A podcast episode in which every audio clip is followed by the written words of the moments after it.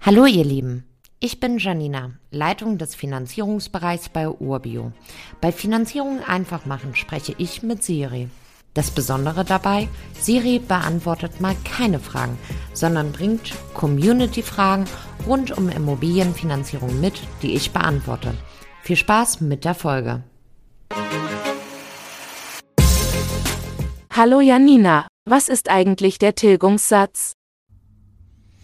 Hey Siri, erstmal ist ja klar, dass die Bank ihr Darlehen irgendwann zurückgezahlt sehen möchte.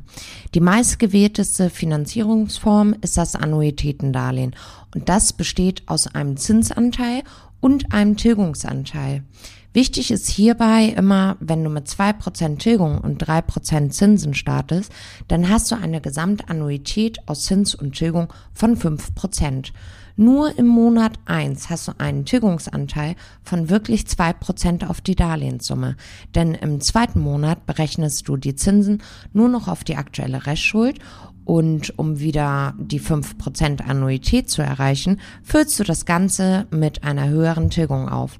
Daher spricht man meistens vom anfänglichen Tilgungssatz, denn er steigt mit der Zeit immer weiter an. Es gibt aber auch Darlehen, bei denen die Tilgung immer gleich ist. Zum Beispiel bei dem tilgungsausgesetzten Darlehen. Da vereinbarst du mit der Bank, welche Tilgung du leisten möchtest und diese Tilgung geht dann monatlich in ein sogenanntes Tilgungssurrogat. Das ist ein Sparvertrag, in den die Tilgung fließt, wie zum Beispiel ein Bausparvertrag, ein Fondssparplan, eine Versicherung oder ähnliches.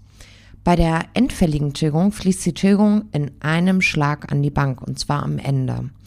Was ganz besonders ist, und das finde ich gerade für jüngere Eigennutzer, Eigennutzerinnen wichtig, der Tilgungssatzwechsel. Du kannst mit der Bank zum Beispiel vereinbaren, dass du mit einer Tilgung von drei Prozent startest und das dann nach unten oder nach oben setzen kannst.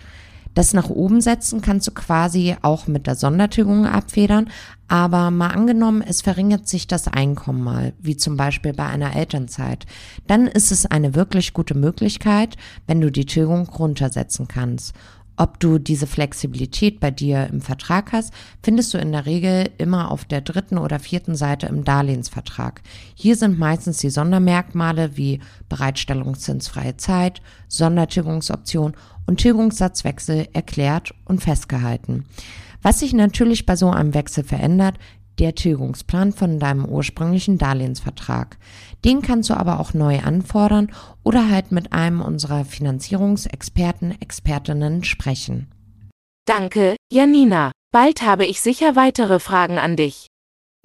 Gerne, Siri. Wenn auch du Fragen rund um Immobilienfinanzierung hast, schreib einfach an podcast.urbio.com. Dann bekommt ihr in einer der nächsten Episoden eure Antwort. Damit ihr keine Folge verpasst, solltet ihr unserem Podcast folgen. Und wenn es euch gefallen hat, freuen wir uns über eine positive Bewertung. Bis zum nächsten Mal.